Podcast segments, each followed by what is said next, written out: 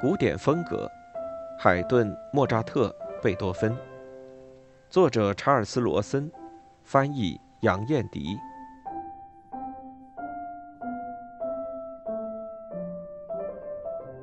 卷三：海顿，从1770年到莫扎特逝世。一、弦乐四重奏。十八世纪第三个二十五年。欧洲的音乐图景中，多个民族的传统彼此冲突。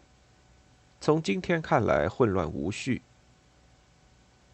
的确，在意大利，甚至不存在单一的民族风格，而是有好几个城市性的风格，各有各的主张。到该世纪末，形成了更大的统一性。这并不是一种错觉，也不是某种我们通过评估强加其上的历史图式。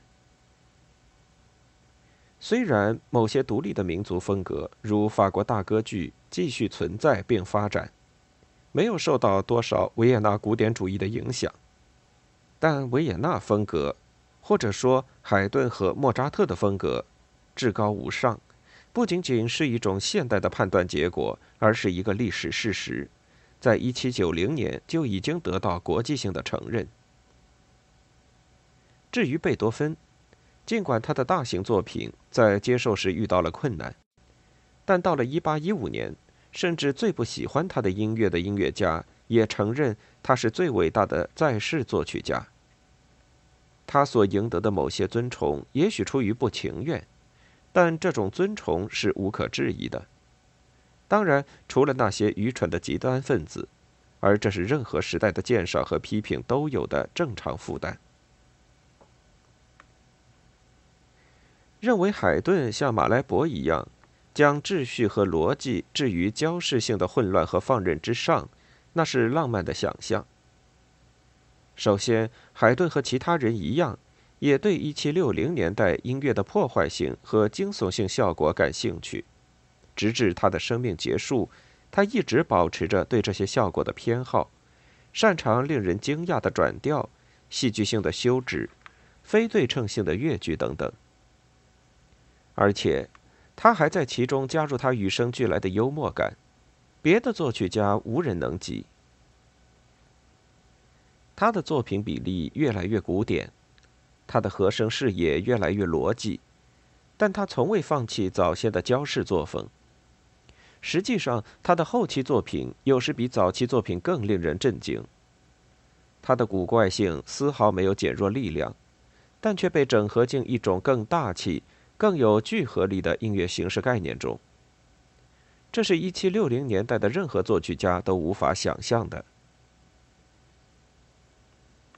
有趣的是，我们今天在海顿的音乐中常常感到最令人吃惊的效果，却是最不属于他个人的东西：大胆的远关系调性并置，突然的休止运用，不规则的乐句结构。所有这些都是从1750年代和1760年代传下来的遗产。上述的每一个特征都可以在其他作曲家，特别是 C.P.E. 巴赫的作品中找到对等物。可能聚合力较弱，但令人震惊的程度更甚。海顿最后一首降 E 大调钢琴奏鸣曲，慢乐章用了一大调。人们常常推崇遥远的新调性的惊讶效果。托维早就指出，C.P. 巴赫在他的 D 大调交响曲中，也用降上主音调写了一个慢乐章。但是他的胆子仅此一次比海顿小。在第一乐章之后，出于调节的考虑，放置了一个有转调的尾声，全作解释说明。然而，C.P.E. 巴赫于1779年出版的 B 小调奏鸣曲有一个 G 小调的慢乐章，这是一个比那不勒斯性质的主音上主音调性更加大胆的关系，而且这一次没有过渡来作为缓冲。虽然该乐章结束时转回了 B 小调，巴赫在第一乐章中使用了升 F 小调而不是 D 大调来作为第二调性，也就是属调性。G 小调第二乐章的奇怪音响由此得到了进一步的加强。与 C.P. 一巴赫放在一起看，海顿像是一个小心谨慎、头脑清醒的作曲家。与那位年长的同行相比，他的乐句和转调的不规则性似已经过调教驯服。然而，自1760年代晚期至1770年代早期，海顿从戏剧化的不规则性和大范围对称性中，逐渐发展出一种音乐的综合性，这是前所未有的。此前，他的音乐形式的对称性总是外在的，有时甚至显得敷衍了事。戏剧性效果或是破坏了结构，或是依赖于非常松散的组织以获得生存。海顿发展出了这样一种风格，在其中最具戏剧性的效果，对于形式而言具有本质性，即戏剧性的效果使形式具有正当性。反过来，形式也使戏剧性效果具有正当性，它有准备，也有解决。海顿的古典主义调和了他的凶暴，但绝没有减弱或驯服他的不规则。正是那种古怪的传统，使他远离罗可可或称华丽风格的平淡乏味。比海顿年轻一代的莫扎特，正是在后一种风格中成长起来。这时，C.P. 伊巴赫的晚期巴洛克作风已经不再时兴，因此莫扎特不得不发展出自己追求戏剧化、非连续性和非对称性的手法，大多是求助于自己，但部分也因为接触了约翰·塞巴斯蒂安·巴赫的音乐而受到启发。对于18世纪的耳朵，有一个听上去像是故意找茬的音乐效果。某首作品在一个错误的调性开始。比较海顿和 C.P. 一巴赫处理这一效果的不同方式，大概可以估价出海顿所获得的综合性之伟大。为公平起见，我们列举写作时间大致相近的作品。在1779年，C.P. 一巴赫出版的奏鸣曲中，F 大调第五首这么开始。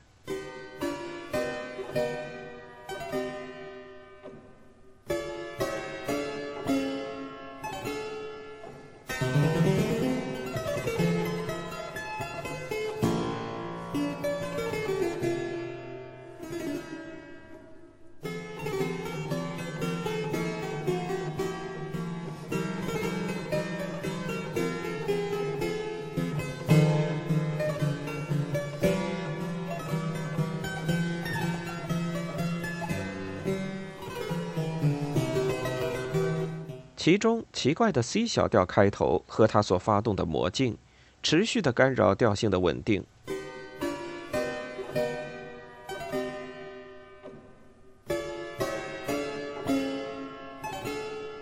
直至第六、第七小节还可以听到回响。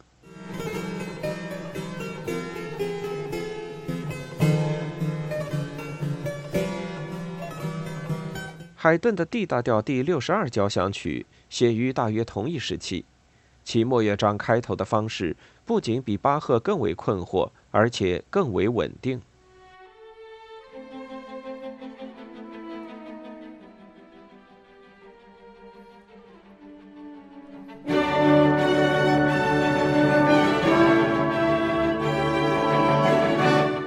更为困惑，是因为头两小节神秘莫测。根本没有确立任何调性，错误的调性一小调，其清晰的暗示到第三小节才出现，而 C.P. 一巴赫则立刻就确立了它的虚假调性。更为稳定，是因为海顿的魔镜简洁而逻辑地运动到主调性 D 大调，因此真正的调性是虚假开端的后续结果。而且其建立仅仅是通过主题性魔镜的继续。当然，海顿的开头之所以稳定，还有另外的支持，它是末乐章的开头。D 大调通过前几个乐章仍然回荡在我们的耳中，这意味着当真正的调性出现时，其惊讶感比 C.P. 一巴赫更加剧烈，而且它同时提升了海顿这个开头的神秘性。C.P. 巴赫肯定也领会到自己乐思的更大范围的和声后果，如我们看到他的假开头在主调性建立以后，继续影响着音乐的运动。但海顿的构想在一开始就建立在更宽广的尺度上，它可以进行更为宏大的加工处理，比如在在线部的部位。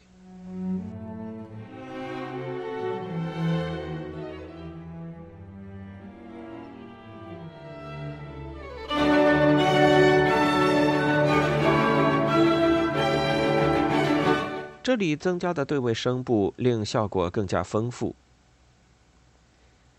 进一步的比较会更清晰地显示海顿的逻辑性。两个例子再次来自上面所引入例证的同一时期。C.P. 巴赫1779年的 B 小调第三奏鸣曲，开头的两小节似乎在暗示着 D 大调。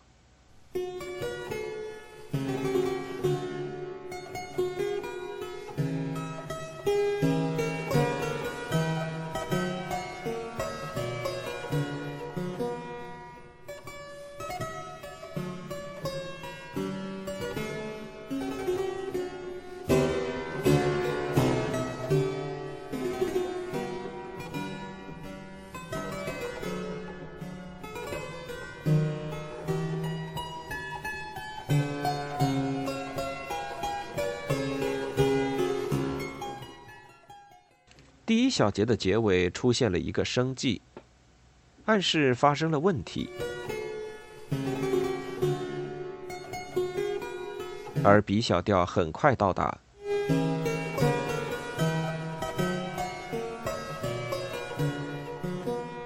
随后向升 F 小调的转调也包含几处惊人之举，最明显的是突然转向 G 大调。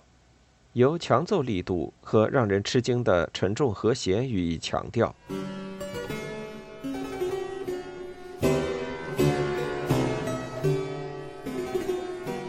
再一次，虚假开头对后续的进行产生了影响，甚至它可能使 G 小调上的慢乐章听上去更为妥帖。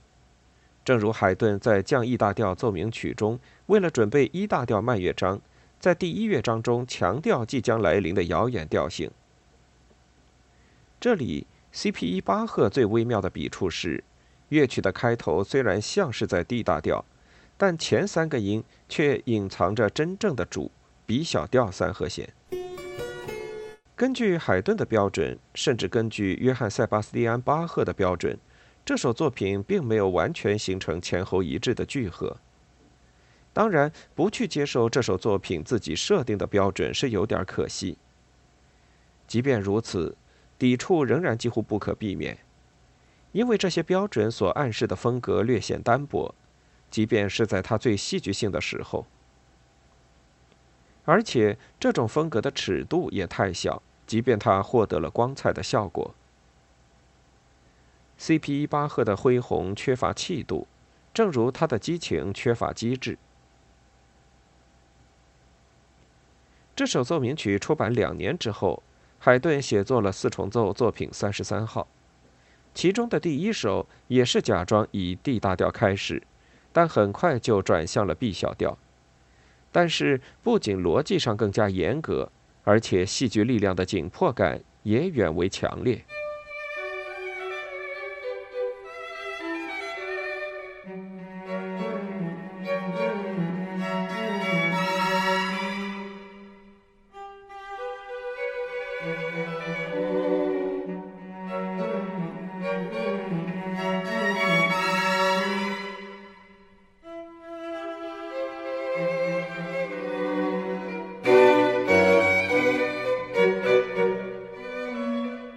大调与 B 小调相冲撞的一个音符还原 A，在第二小节的旋律中天真无邪的出现，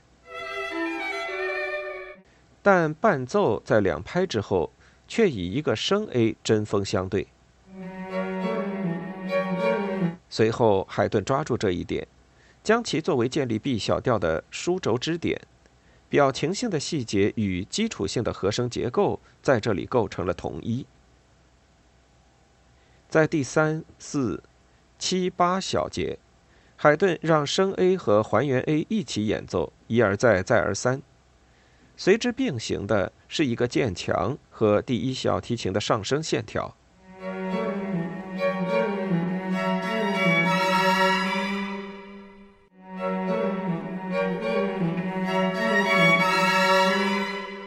现在我们已经完全处在 B 小调中，解决仍然没有出现，直到第十一小节。这里出现了一个全新的但有关联的主题。与 C.P. 一巴赫相比，整个效果更加宽广，同时也更加简练、更富逻辑，但奇异感并未减少。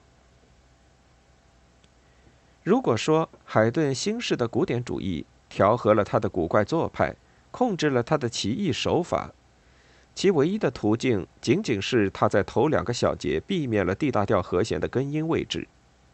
因此，向 B 小调的转变不是一个转调，而是一种重新诠释，一种新的清晰性。为此，当他走向作为属调领域的关系大调时，他就可以放弃转调。他仅仅是用 D 大调和弦的根音位置。为开头重新配置了和声，就扫除了所有不必要的过度连接。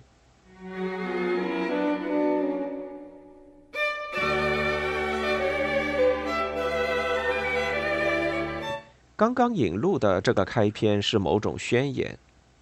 海顿宣称，作品三十三的这组四重奏是以全新和特别的风格写就。这个说法有时仅仅作为促销口号而被人忽视。但是，海顿此前的最后一组四重奏已经广为流传，非常出名，因此，他一定想过自己的这种说法具有某种可信度。实际上，这一页乐谱体现了风格上的一次革命。主要声部与伴奏声部之间的关系就在我们的眼前发生了转变。在第三小节，旋律被交给大提琴，其他乐器承担不起眼的伴奏音型。到第四小节，这个伴奏音型已经成了主要声部，这里它承载着旋律。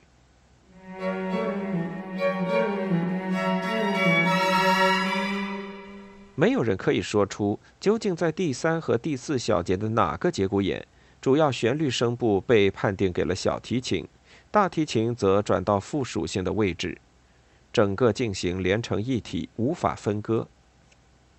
我们所知道的仅仅是第三小节开始，小提琴是伴奏；到第四小节结束时，它已经成了旋律。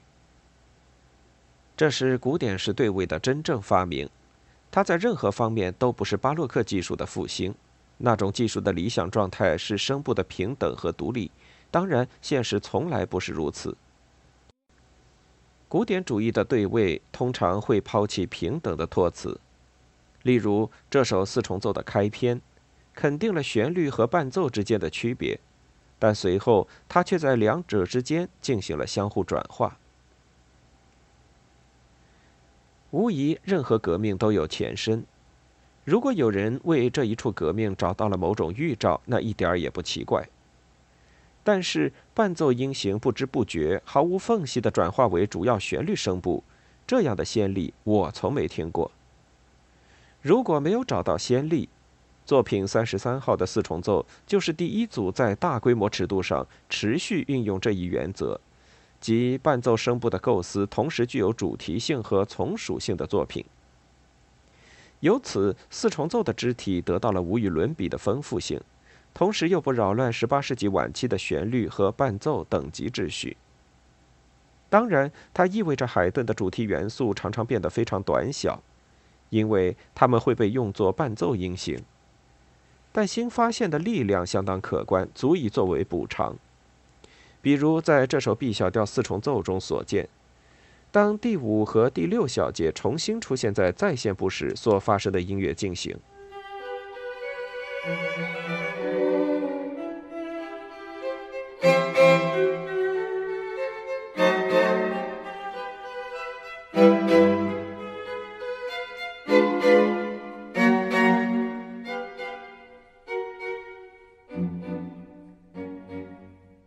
小小的双音伴奏音型在此具有了爆炸性的力量。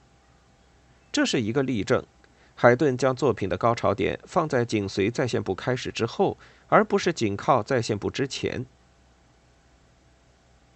作品三十三号的风格中还有另外的变化，也具有同等的重要性。过渡性的音型和乐句几乎完全被排除。早先在作品二十中，为了从一个乐句走到另一个乐句，海顿不得不这么写。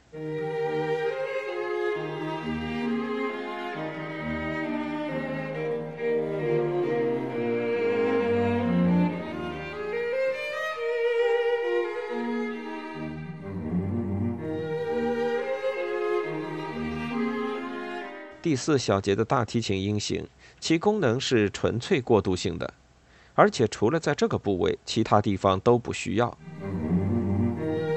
十年以后，海顿变得更为经济，每个乐句的结尾暗示出下面将会走向何处，不断驱动向前。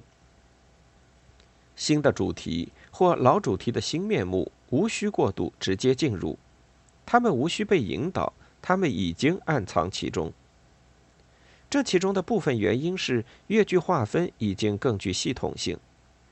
对于那些喜爱早期海顿中具有激情的不规则乐句的人而言，这无疑意味着损失。但是有失必有得。作品三十三开启了大结构与小细节之间更为亲密的关联，使得最微小的不规则性更加生动。它的后果更具全局性。最不起眼的因素会获得突然的力量，比如上面引入的作品三十三之一的开头，第十二小节的顿音和连音的区别被赋予了表现意味。这种新的力量部分来自主题性的关系，但最重要和最原创的，是一种因为乐句的更强烈的清晰性和规则性所带来的步履感。这种新的步履感从何而来？海顿自上次写作四重奏之后，十年间他做了什么？作品三十三号的别名“邪穴”，暗示出海顿新力量的源泉所在。在一七七二年作品二十号出版的那一年和一七八一年之间，海顿的大多数作品是为埃斯特哈奇宫廷所创作的喜歌剧。甚至当时，他的相当一部分交响曲作品也包括源自他喜歌剧的改编。作品三十三号四重奏被称为谐谑，是因为他们用谐谑曲替代了传统的小步舞曲。这在很大程度上只是名称改变而已。海顿的小步舞曲早就具备足够的逗趣性格，但是这个新名称还是很重要的。这些四重奏从头至尾浸染着喜歌剧的步履感，他们也浸染着喜剧精神，但那对于海顿却不是什么新东西。作品二十号的四重奏已经包括纯粹风趣的片段，完全可与海顿后来创作的东西平起平坐。谐序四重奏的确在风格上具有喜剧性，但我认为这一点被夸大了。副格式的终曲在这里不见了。海顿此时已经感觉不再需要用一种旧风格的复杂机制来支撑自己乐思的原创性。许多乐章的严肃性与前一组四重奏的任何一段相比绝无逊色。托维认为，作品三十三之一的虚假调性开头仅仅是赋予机制，并且认为这个手法后来被勃拉姆斯在单簧管五重奏中提升到了悲怆的高度。相反，我倒觉得，如果说这个手法在海顿那里有机智意味，其意图却极为认真严肃，其效果像勃拉姆斯一样悲怆，甚至更为有力，只是怀旧感较少。但是，谐谑四重奏中所具有的节奏技巧，一定来自写作喜歌剧的经验。一个迅速的动作需要乐句的某种规则性，以方便观众理解。而音乐则需要一种紧凑的连续性，用富于逻辑的手法清晰表达，以便与舞台上的情境一致。海顿在这十年中所学到的东西，在这些新的四重奏中显示出来。总体而论，即戏剧性的清晰感。从前，表情的强度造成海顿在节奏上的淤积凝滞。丰富复杂的乐句常常跟随着令人失望的松散的终止式。而在谐谑四重奏中，他已经能够建立起一个框架，在其中材料的强度和重要意味可以自由伸缩，但同时却被音乐的基本运动所支持。最关键的是，这些音乐显得头脑明晰。海顿不是一个成功的歌剧作曲家，他的乐思规模太小，或者说太集中。但是他从喜歌剧中学到的东西，倒不是形式的自由，而是服务于戏剧性意味时的自由。当歌剧脚本中的台词与他的乐思所暗示的发展和平衡不吻合时，他就发明新的途径予以恢复。在他的歌剧中，我们也能看到。他对材料的动态力量的感觉不断加强。